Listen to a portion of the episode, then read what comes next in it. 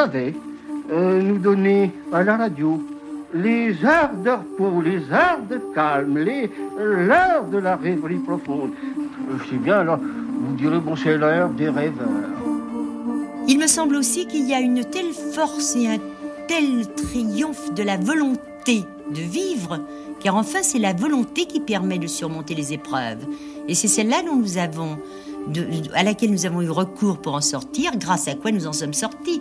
La volonté qui s'exerçait sur soi-même et dans la solidarité avec les autres. Parler. Oui, parler. Parler était, Dialoguer. important. Parler est important parce que euh, c'est vraiment la preuve que vous existez. Il faut qu'il y ait l'heure des rêveurs. Il faut qu'il y ait l'heure du calme. Je ne suis pas sûre que ce soir ce soit une heure pour les rêveurs, mais c'est une très belle heure, ça je le sais. Une heure de résistance, de solidarité avec une femme exceptionnelle, Charlotte Delbo, que j'ai lue pour la première fois l'année dernière. Qui rapportera ces paroles? Parce que je reviens d'où nul n'est revenu. Vous croyez que je sais des choses. Et vous vous pressez vers moi, tout gonflé de vos questions de vos questions informulables. Vous croyez que je sais les réponses.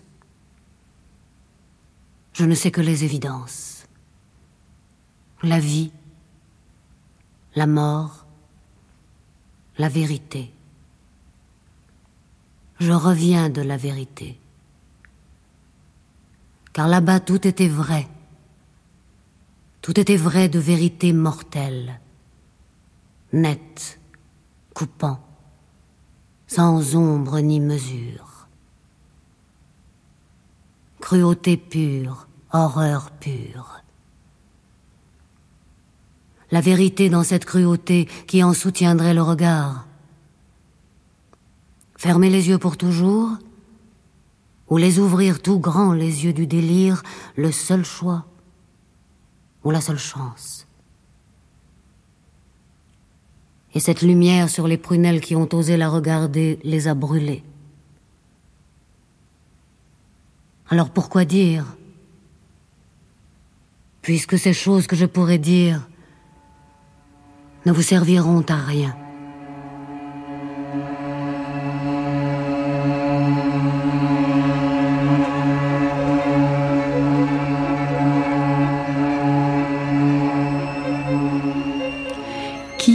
Rapportera ces paroles.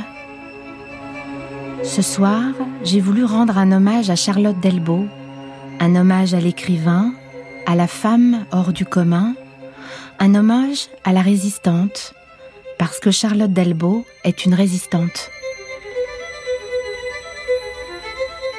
Charlotte Delbo était la secrétaire de Louis Jouvet quand elle a décidé de quitter le théâtre pour s'engager dans la résistance.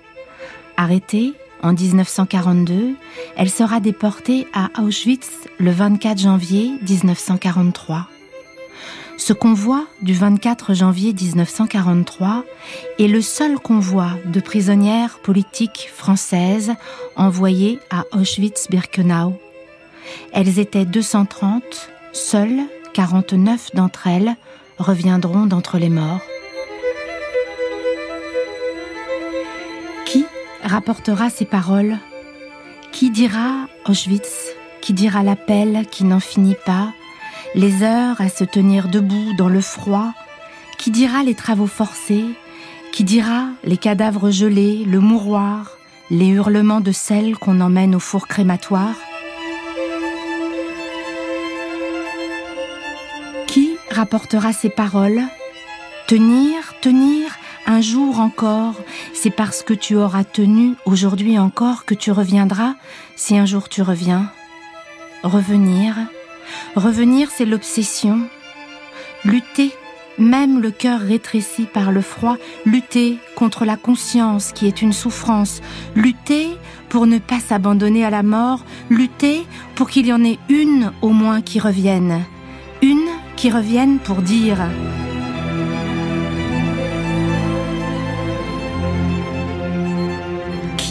rapportera ces paroles. Charlotte Delbo est restée 27 mois à Auschwitz. Elle est revenue et elle a écrit. De l'horreur, de la barbarie, elle en a fait de la poésie. Dans ses textes, Charlotte Delbo fait l'éloge de ses femmes, de ses camarades de camp, Mounette, Viva, Poupette, Marie-Laure, Denise. Elle fait l'éloge de leur beauté, de l'amitié, de leur courage, de la solidarité et de leur soif de vivre. Mal connue, Charlotte Delbo est un grand écrivain. Je ne savais pas, quand je suis devenue par hasard la secrétaire de Louis Jouvet, que ce que j'apprendrais avec lui me servirait un jour à devenir auteur dramatique. Je suis très triste qu'il ne soit pas là pour le voir. Mais j'ai appris beaucoup avec lui et beaucoup au théâtre. Mais étant la secrétaire de Louis Jouvet, vous étiez tenté de monter sur la scène, vous, de faire du théâtre ou de devenir auteur dramatique? Jamais Jamais, jamais, jamais. J'ai toujours eu envie d'écrire. J'ai commencé à écrire des romans quand j'avais 15 ans. Dieu merci, tout a disparu quand j'ai été arrêtée. Je n'ai plus rien retrouvé de mes vieux trucs. Parce que peut-être que maintenant j'en aurais un peu honte. Mais, mais non, quand j'ai rencontré Louis Jouvet encore une fois par hasard, puisque j'allais l'interviewer pour un petit journal d'étudiants, comme font tous les groupes d'étudiants de philo, eh bien, il m'a demandé est-ce que vous vous intéressez au théâtre Oui, certes, j'allais toujours dans les places à 4 francs tout là-haut.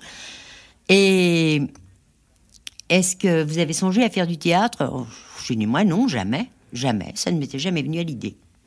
Et quand j'étudiais la philosophie, il me dit mais ça vous intéresse la philosophie? J'ai dit oui, mais ça me passionnait. Trop d'idées, a-t-il dit. en effet, le théâtre m'a passionné beaucoup plus encore. Quel homme était-il? Oh, c'est très difficile à dire en quelques paroles. Je ne sais jamais répondre à cette question.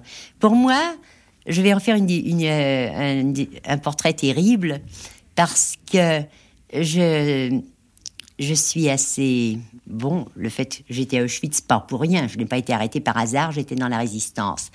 Donc, je suis quelqu'un d'assez brave.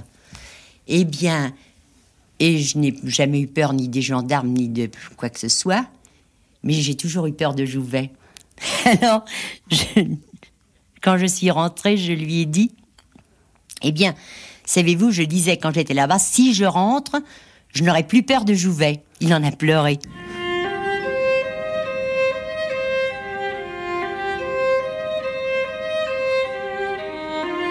Cher Louis Jouvet, c'est un de ces soirs où le bois murmurait, où les arbres se parlaient comme se parlent les ombres d'intermezzo, où la vie magique de la nuit faisait crisser l'herbe, s'ébouler les pierres du sentier.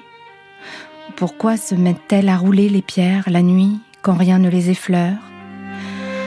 Un de ces soirs où se répondent les oiseaux solitaires entre les nappes de silence. C'est en écoutant la nuit que vous m'avez demandé Est-ce que tu as peur? Peur Moi Non. Pourquoi? Tu n'as pas peur? Non. Pourquoi aurais-je peur? On a peur d'un danger compressant ou qu'on voit. Quel danger y a-t-il? Tu n'as jamais peur la nuit, par exemple? Je ne parle pas d'un danger, je parle de la peur. Non, je n'ai pas compris alors de quelle peur vous parliez. J'étais raisonnable, terre à terre. Vous, vous pensiez à Don Juan, n'est-ce pas? La peur, non, ce n'est pas ce qu'on éprouve en face du danger, c'est plutôt ce qu'on éprouve quand on imagine un danger. Mais la peur en face du mystère. Est-ce que tu as peur? Un soir d'août 39, j'ai pu vous répondre que je n'avais pas peur. La guerre menaçait, mais cette menace est si terrible que personne ne veut y croire. Les dangers qu'elle porterait, les épreuves, les peurs, rien de cela n'affleurait à la pensée. J'y ai souvent pensé depuis. Des raisons d'avoir peur, j'en ai rencontré beaucoup. Des dangers, des menaces et des terreurs. Et pourtant, je me demande si c'est avoir peur qu'être en face de la mort et ne pas s'en soucier, parce que la vie est bien plus terrifiante que la mort. Charlotte Delbo.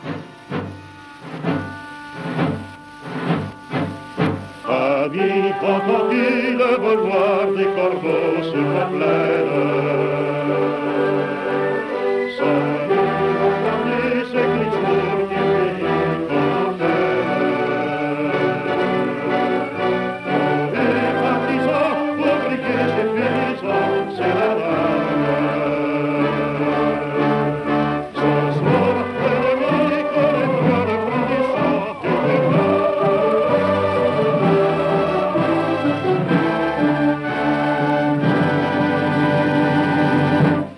Ce soir, c'est un hommage à Charlotte Delbo, femme hors du commun, grand écrivain que l'on ne connaît pas assez, résistante, arrêtée en 1942 et déportée à Auschwitz le 24 janvier 1943.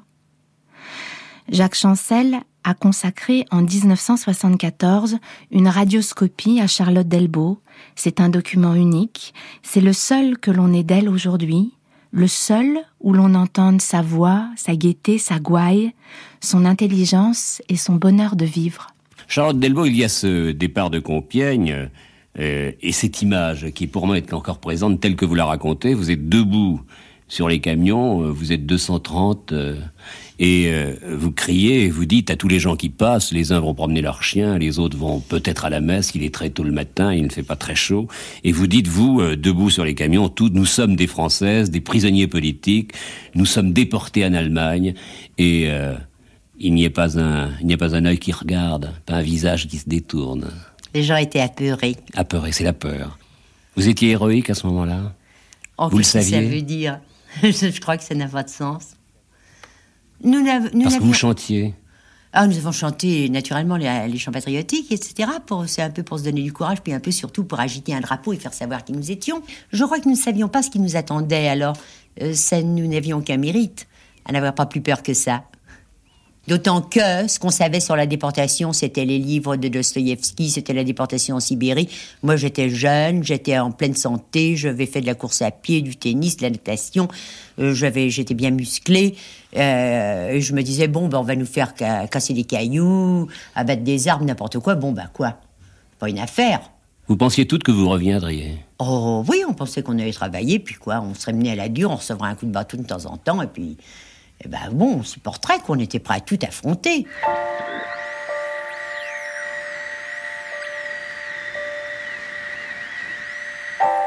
Je pense à celles qui m'ont presque porté à leurs bras pendant les semaines où je ne pouvais pas marcher, à celles qui m'ont donné leur tisane quand je suffoquais de soif, quand ma langue était comme un morceau de bois rugueux dans ma bouche, à celles qui m'ont touché la main en réussissant à former un sourire sur leurs lèvres gercées quand j'étais désespérée, à celles qui m'ont relevée quand je tombais dans la boue, alors qu'elles étaient déjà si faibles elles-mêmes, à celles qui m'ont pris les pieds dans leurs mains le soir, au moment de se coucher, et qui ont soufflé sur mes pieds quand je sentais qu'ils avaient commencé à geler pendant l'appel.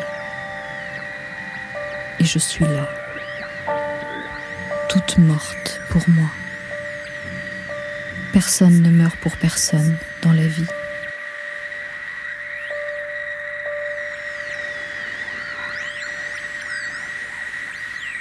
Nous avons formé un groupe extrêmement compact, extrêmement solide, extrêmement serré les unes contre les autres. Et nous pouvons nous enorgueillir d'avoir le chiffre de rescapés le plus élevé de tous les convois qui sont passés par Auschwitz.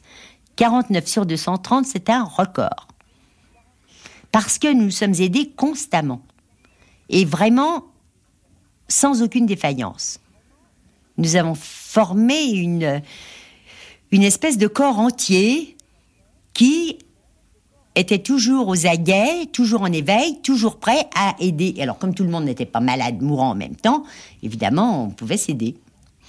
Charlotte Delbo, vous me dites que vous ne pouviez pas prévoir ce qui allait se passer, mais vous l'avez quand même pressenti très vite, parce que d'abord il y avait ce train, vous étiez euh, très nombreuses dans un même wagon, ce n'était pas facile, puis il y avait cette arrivée à Auschwitz, et déjà vous avez vu les colonnes de femmes qui montaient, qui redescendaient, vous avez, vous avez enjambé des cadavres, là, à ce moment-là, vous imaginiez. Oui, à ce moment-là, nous, imaginions, mais tout de même, nous avions une force que donne la jeunesse, l'optimisme que donne l'habitude du combat, qui fait que lorsque nous sommes passés à, à l'étuvage et qu'on nous a déshabillés, tondus, euh, euh, bon, et numérotés, eh bien, parmi les femmes qui étaient là, certaines des prisonnières d'ailleurs, surveillées par des SS et qui faisaient le travail à l'arrivée, eh bien, il y en a une qui nous dit combien êtes-vous? 230. Oh, vous ne serez plus 100 la semaine prochaine. Oh, nous sommes dit, celle-là, elle est payée pour nous démoraliser. Qu'est-ce qu'elle veut dire? On dit pourquoi? On va nous tuer? Elle me dit non, mais on meurt. On meurt? On meurt comment? Comme ça? Oui, à cause de l'appel. Oh. Alors, pourquoi est-ce qu'on meurt à cause de l'appel? Bah Parce qu'on reste debout pendant 5 heures, tous les jours, le matin, et puis 2 ou 3 heures le soir. Et parfois toute la journée. Alors nous qui étions solides, une qui était coiffeuse, je me rappelle, à côté de moi, dit bah Moi je travaille debout toute la journée, je peux bien rester debout. Ah bah oui, mais ça n'était pas pareil. L'appel. Les SS en pèlerine noire sont passés. Elles ont compté. On attend encore. On attend. Depuis des jours, le jour suivant, depuis la veille, le lendemain, depuis le milieu de la nuit, aujourd'hui, on attend. Le jour s'annonce au ciel. On attend le jour parce qu'il faut attendre quelque chose. On n'attend pas la mort. On s'y attend. On n'attend rien. On attend ce qui arrive. On attend la fin de l'appel. La fin de l'appel, c'est un coup de sifflet qui fait tourner chacune sur soi-même vers la porte. Les rangs immobiles deviennent les rangs prêts à se mettre en marche. En marche vers les marais, vers les briques, vers les fossés. Aujourd'hui, nous attendons plus longtemps que d'habitude. Le ciel pâlit plus que d'habitude. Nous attendons. Quoi? Un SS apparaît au bout de la Lagerstrasse, vient vers nous, s'arrête devant nos rangs. Au caducé sur sa casquette, ce doit être le médecin. Il nous considère, lentement. Il parle.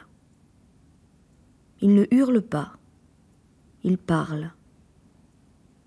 Une question. Personne ne répond.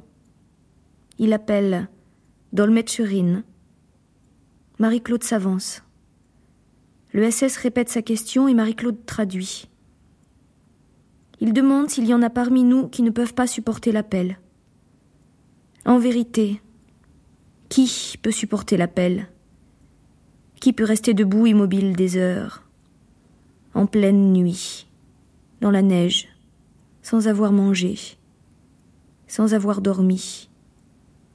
Qui peut supporter ce froid pendant des heures? Mais parfois, lorsque vous pensez à ce qu'était, par exemple, une journée. Ah oui, ça je le sais très bien. C'était comment une journée Ça commençait par le branle-bas de réveil et puis, et puis le, la, la, sortie de la baraque dans le froid euh, épouvantable et puis ne pas se laver pendant de la journée et, le, lendemain, le lendemain et être debout à l'appel dans la bousculade, les coups et les et voir les gens tomber et mourir et puis se traîner dès qu'il faisait jour, se traîner vers les marais, attraper des outils, travailler au marais, un travail qui était plutôt pour nous faire mourir que pour être productif, parce que quatre terrassiers bien bottés et bien outillés auraient, fait plus de, auraient eu plus de rendement que 200 femmes qui tenaient à peine debout et qui n'avaient jamais manié de pelle de leur vie et qui étaient mal chaussées dans la boue.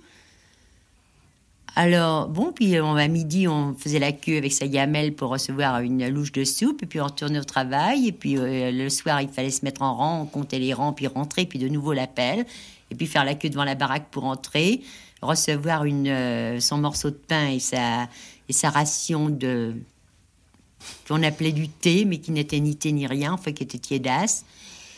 Et puis se coucher sur des planches euh, sans s'être déshabillé, ni lavé, ni rien. Alors bientôt il y a eu les poux et puis, et puis les rangs qui, seraient, qui se. Et les, la place que nous occupions dans la baraque de plus en plus petite. Vous savez le prix des choses maintenant, c'est-à-dire le prix de l'eau, le prix d'un pain. Eh bien non, imaginez, non. Non. Eh bien ça, c'est la preuve que je suis rentrée. Oui. Et je, tout, le, tout le temps que j'étais là-bas, je pensais, je veux rentrer, mais si je rentre, je veux rentrer entière. Je ne veux pas laisser ma mémoire, ne laisser ni ma tête, ni mes facultés intellectuelles, ni mes membres. Alors, parce que si je dois rentrer pour aller passer deux ans dans un sana, ah non, alors je préfère mourir d'abord. Mourir ici, c'est pas la peine de lutter. Et je me rappelle très bien une de mes camarades qui disait Quand je pense qu'il m'est arrivé de jeter du pain, je lui ai dit Eh bien, moi, je serais rentré le jour où je jetterais un éclair au chocolat.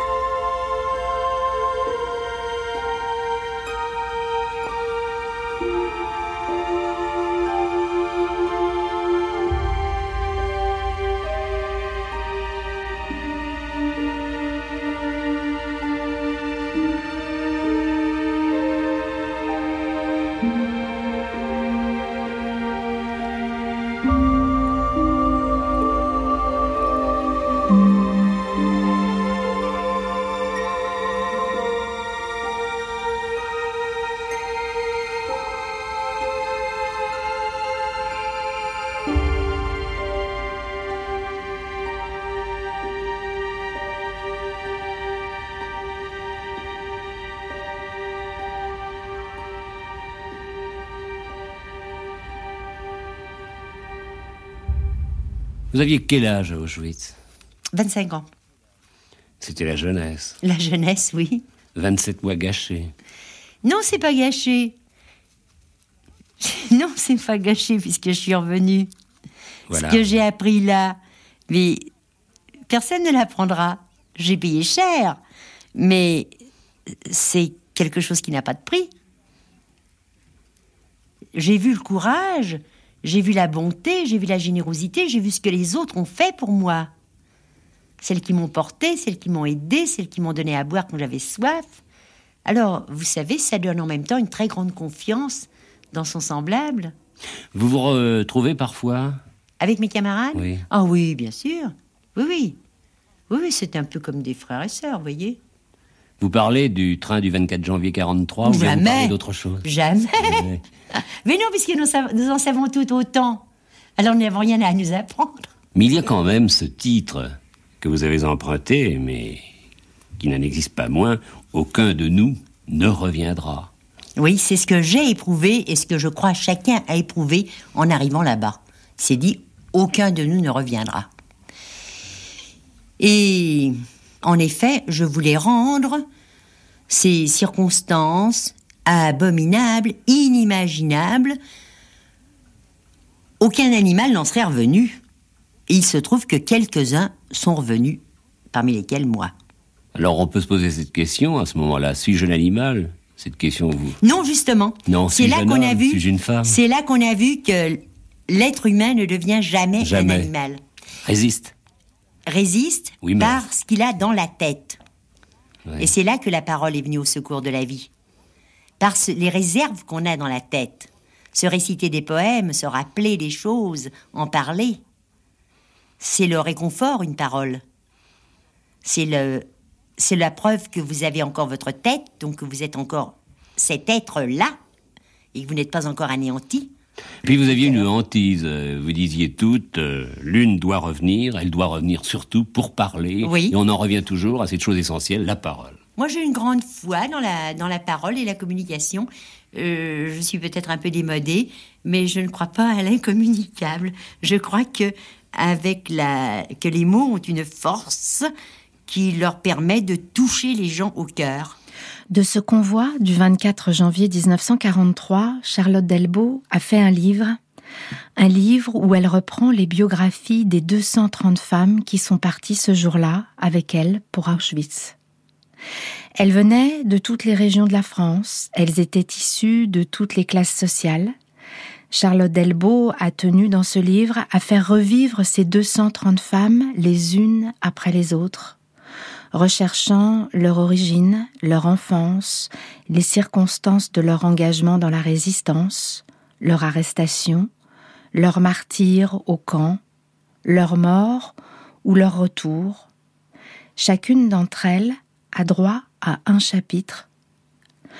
Dans ce convoi du 24 janvier 1943, il y avait aussi Geneviève de Gaulle et Marie-Claude Vaillant-Couturier. Elles aussi en sont revenues. Aucun de nous ne reviendra, qui est le premier ouvrage littéraire qu'elle a écrit euh, peu de temps après le convoi. Chacune de nous voudrait avoir eu le talent d'écrire les impressions que Charlotte décrit dans aucun de nous ne reviendra. Ce que c'était que l'appel, ce que c'était que... Ce n'est pas chronologique, ce sont des impressions. Et ces impressions sont extraordinairement euh, parlantes. Je crois que c'est aussi proche que possible de l'incommunicable. Et oui, parce que Charlotte, elle a atteint euh, l'humain dans, son histoire. Elle a dépassé son expérience propre, tout en, tout en la racontant d'une manière très précise. Moi, ce qui me frappe aussi, c'est qu'elle ne force pas sur le trait tragique. Elle reste pudiquement, non pas en deçà, elle montre bien tout ce qui est tragique, mais elle n'en rajoute pas. Ah, il y a des moments, c'est pas sur ce qu'elle raconte du camp qui est le plus tragique. Moi, je trouve que le plus tragique, c'est presque le retour. C'est là qu'on voit la distance. Oui. C'est là qu'on comprend un peu d'où on vient de ces femmes qui se flottent dans une espèce de monde irréel. Il y a, des récits qui sont, qui sont vraiment très impressionnants. Euh, celle qui erre dans les couloirs du Lutetia, qui sait plus où aller, ce qu'elle doit mmh. faire, si elle doit manger, il n'y a rien. C'est oui, là qu'on voit qu'on vient plus du même monde. Et aussi ce que euh, Geneviève vient de dire au début à propos de la fille qui erre en rentrant. Mmh. Et dans les récits de Charlotte, elle explique très bien que cette fraternité qui avait permis à ce groupe plus intime que l'ensemble, tout d'un coup, elle rentre, sa mère est morte, je ne me rappelle plus si elle était morte. Sa mère et sa sœur. et, et sa sœur est morte au camp. Et elle n'a plus le groupe qui la soutient, elle arrive toute seule à Lutetia, elle est de la région de Bordeaux, et elle, elle n'a plus d'environnement, elle, n'a plus, de soutien. Hmm. Parce que séparée de cette fraternité. Au voyage de retour, j'étais avec mes camarades, les survivantes d'entre mes camarades.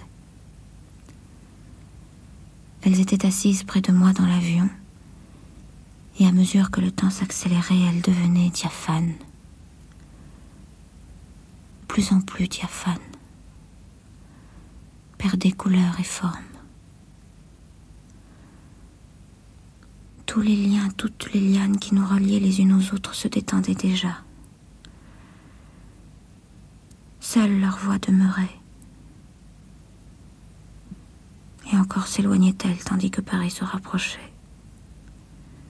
Je les regardais se transformer sous mes yeux, devenir transparente, devenir floue, devenir spectre. Je les entendais encore. Je commençais à ne plus comprendre ce qu'elles disaient. À l'arrivée, je ne les reconnaissais plus. Dans la foule des gens qui nous attendaient, elles glissaient, disparaissaient, reprenaient apparence un instant. Si impalpable, si irréel si fuyante, que je doutais de mon existence propre. Avec la disparition des autres, je disparaissais. Donc nous, dans les camps, ce qu'on a rencontré, c'était la liberté du mal, ô combien terrible, combien effroyable. Mais il y avait la liberté d'aimer, c'est ce qui nous restait, c'était cette fraternité. C'est ce qu'on a pu opposer à l'extrême mal. Et je suis persuadée que Marie-Claude dirait, comme moi, que c'est la seule arme que nous avions contre ce mal extrême. C'était la fraternité. Alors la fraternité, elle a dépassé euh, effectivement les divergences politiques, les, les âges, les situations sociales, euh, etc. Et ce qui est extraordinaire, c'est qu'elle subsiste encore. Marie-Claude oui, je crois que nous avons vu comment le système nazi pouvait faire avec des hommes et des femmes ordinaires, comment on pouvait en quelque sorte fabriquer des monstres. Ça, c'est une des choses. Mais nous avons aussi vu, et nous avons connu, chacune d'entre nous, des hommes et des femmes qui ont su résister à cette entreprise d'avilissement de l'être qu'était le nazisme, et qui, même au péril de leur vie, ont su rester fraternels, dignes, compréhensifs. En somme, on peut dire que nous avons vu le pire de ce que peut être un être humain, mais nous avons vu aussi ce qu'il a de meilleur et ce qui est possible.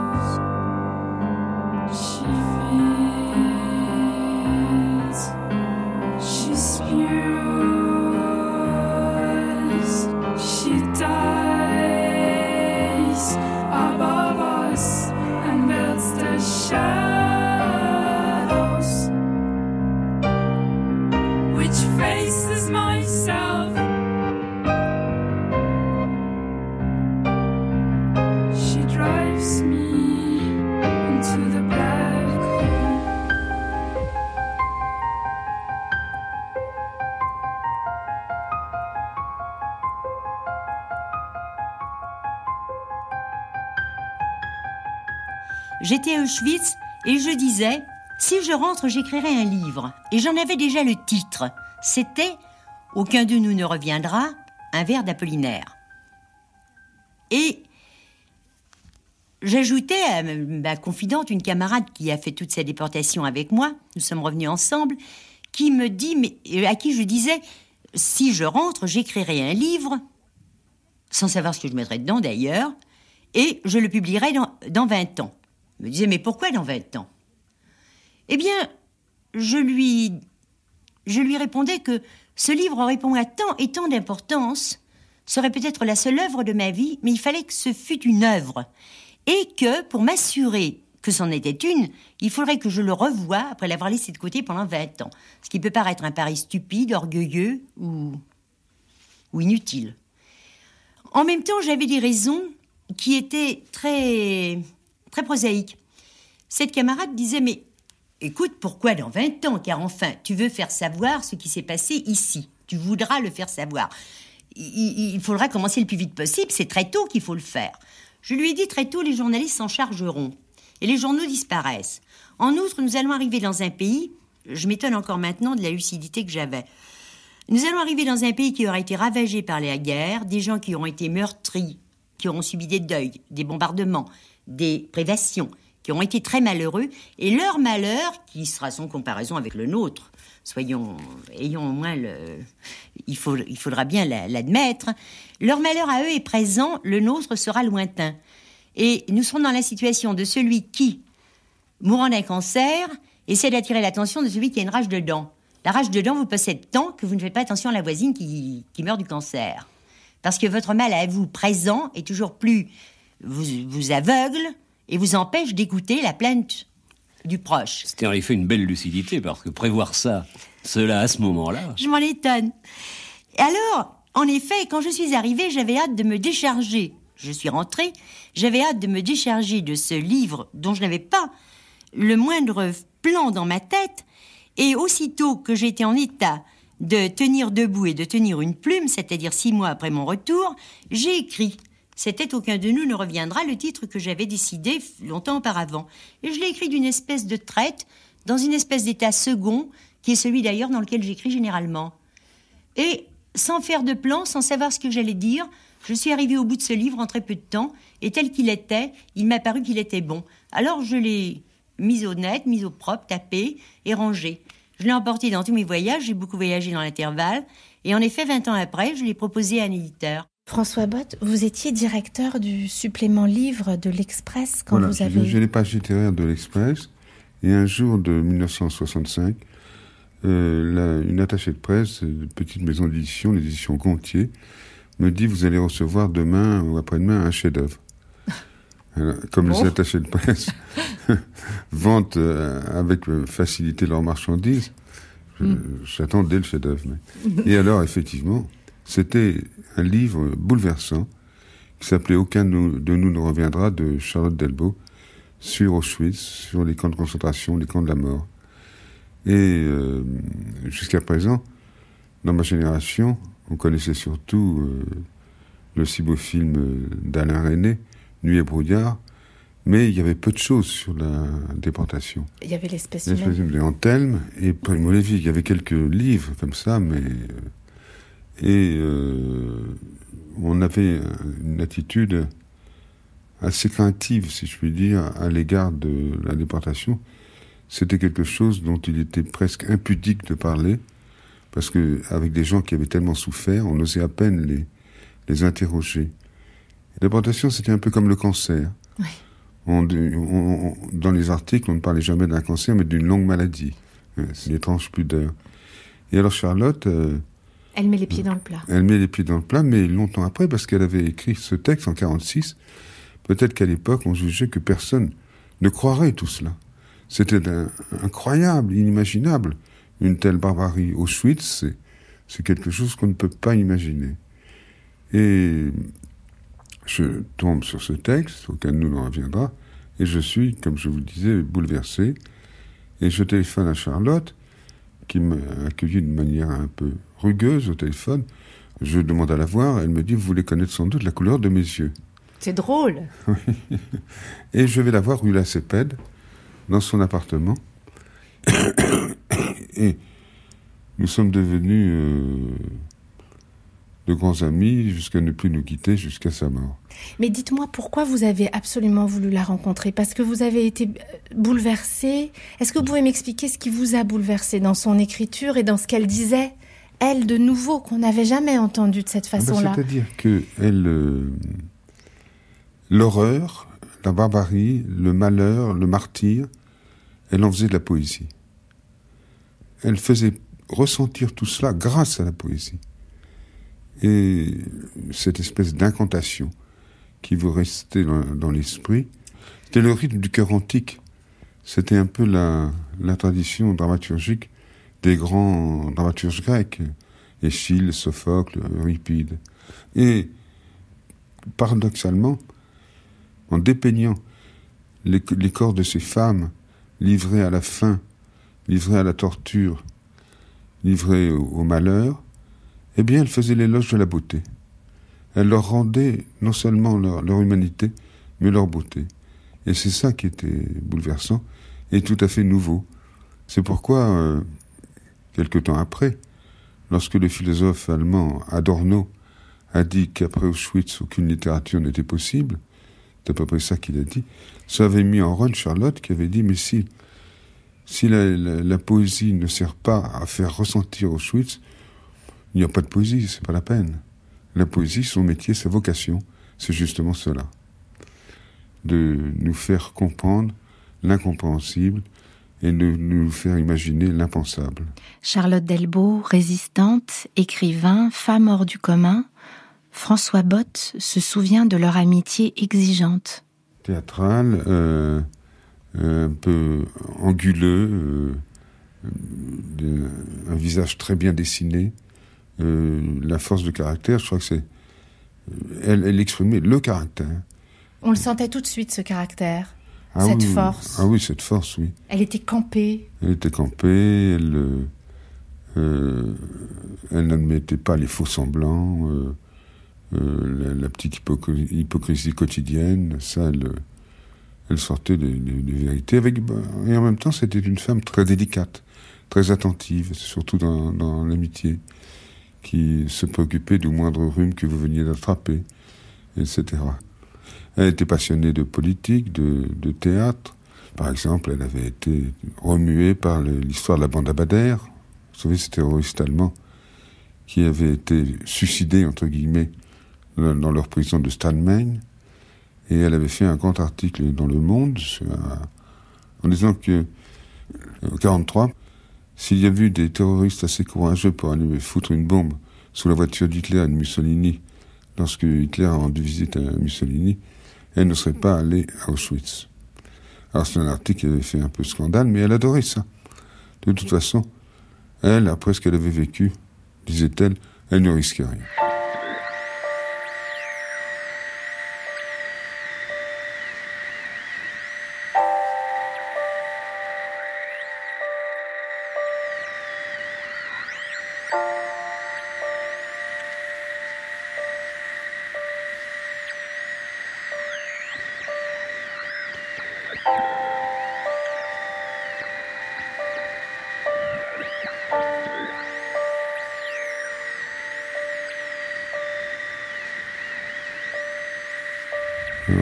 1976, elle était venue passer une semaine. Dans, ma femme et moi, nous avions une petite euh, ferme dans le pays d'Auge.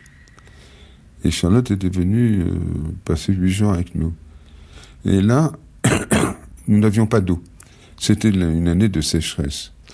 Nous n'avions pas d'eau. Elle nous expliquait comment être économe avec l'eau.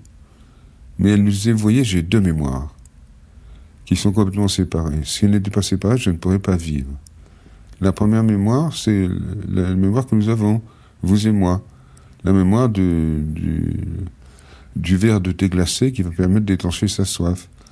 Et puis l'autre mémoire, c'est la bouche remplie de plâtre, dont la soif n'est jamais satisfaite, parce que Auschwitz, les nazis avaient inventé un camp sans eau. Il n'y avait pas d'eau à Auschwitz.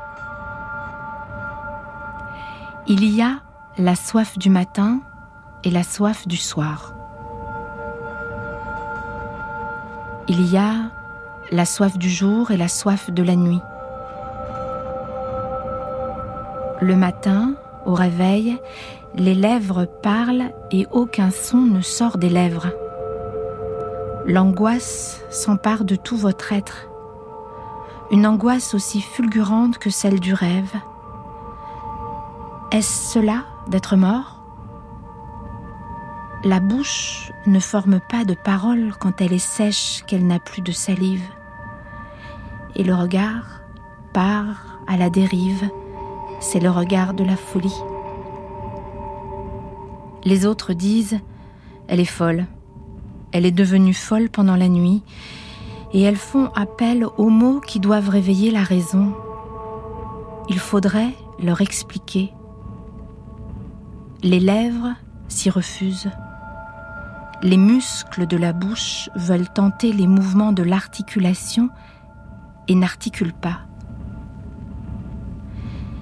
Et c'est le désespoir de l'impuissance à leur dire l'angoisse qui m'a étreinte, l'impression d'être morte et de le savoir.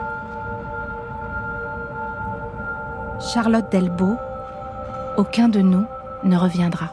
Sa manière de conserver son humanité à Birkenau, c'était de réciter à ses compagnes des grands textes de, du théâtre classique.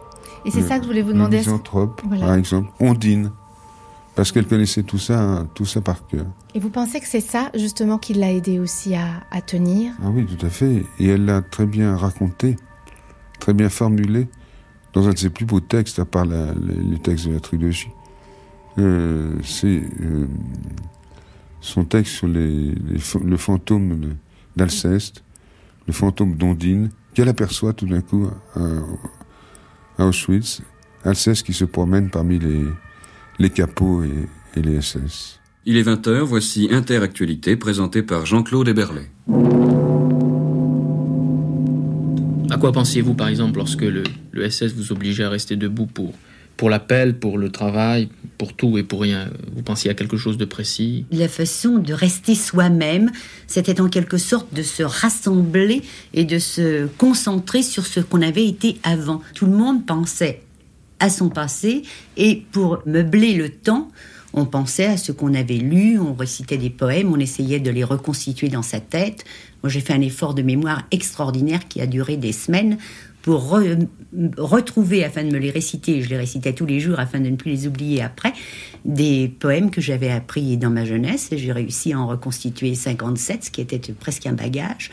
Et il m'est arrivé de buter des, des jours sur un vers et puis de recommencer et enfin d'arriver à, me remémorer tout le poème. Ça, c'était une façon de résister, de vivre, de penser, de n'avoir pas la tête vide.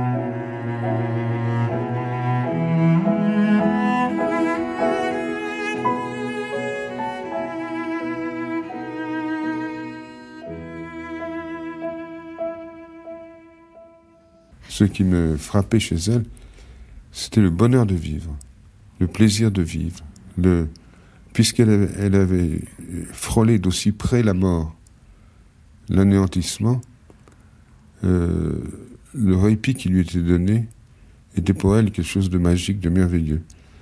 Un jour, euh, on discutait comme ça de choses et d'autres avec ma femme et Charlotte.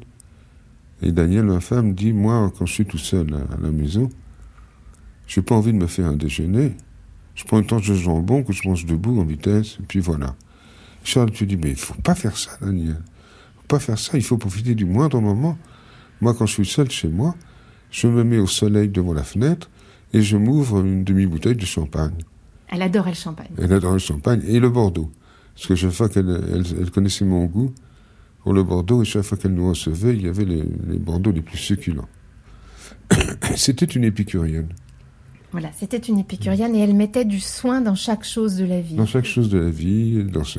elle était très élégante, euh, très, très soignée. Une grande dame, non? Une grande dame, oui. oui. Mais moi, à force de la lire, à force de rencontrer des personnes qui l'ont connue, je me dis vraiment le mot résistante prend toute sa force quand on parle d'elle, non? Ah oui. C'était une résistante, c'est une résistante. Ah oui. Et toujours euh, à l'affût de ce qui peut ternir l'humanité, de ce qui peut ternir l'idée que nous avons de l'espèce humaine. Toujours euh, ayant une haute idée justement de ce que doivent être les, les hommes. Et vous croyez qu'elle a voulu montrer justement, dans, Aucun de nous ne reviendra en particulier, qu'elle a voulu montrer euh, justement cette humanité, cette haute idée qu'elle avait de l'humanité? Parce que ce que- ce qu'elles ont fait toutes ces femmes ensemble pour survivre, Ah oui, oui.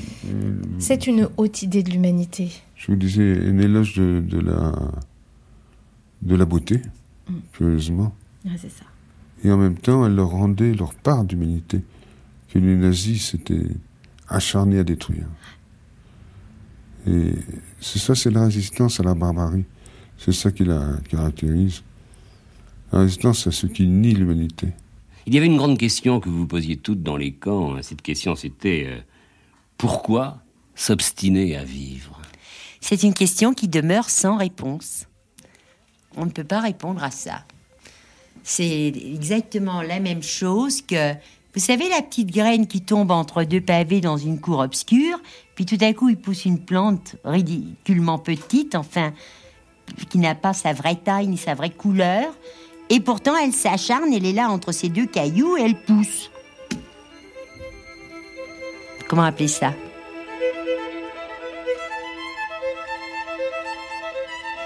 C'était un hommage à Charlotte Delbo et c'était une émission réalisée par Michel Soulier. Merci à Violaine Gély, à François Bott et à Agnès Braunschweig. Sur le site de l'émission, vous trouverez les références des livres de Charlotte Delbo que je vous invite à lire, c'est magnifique.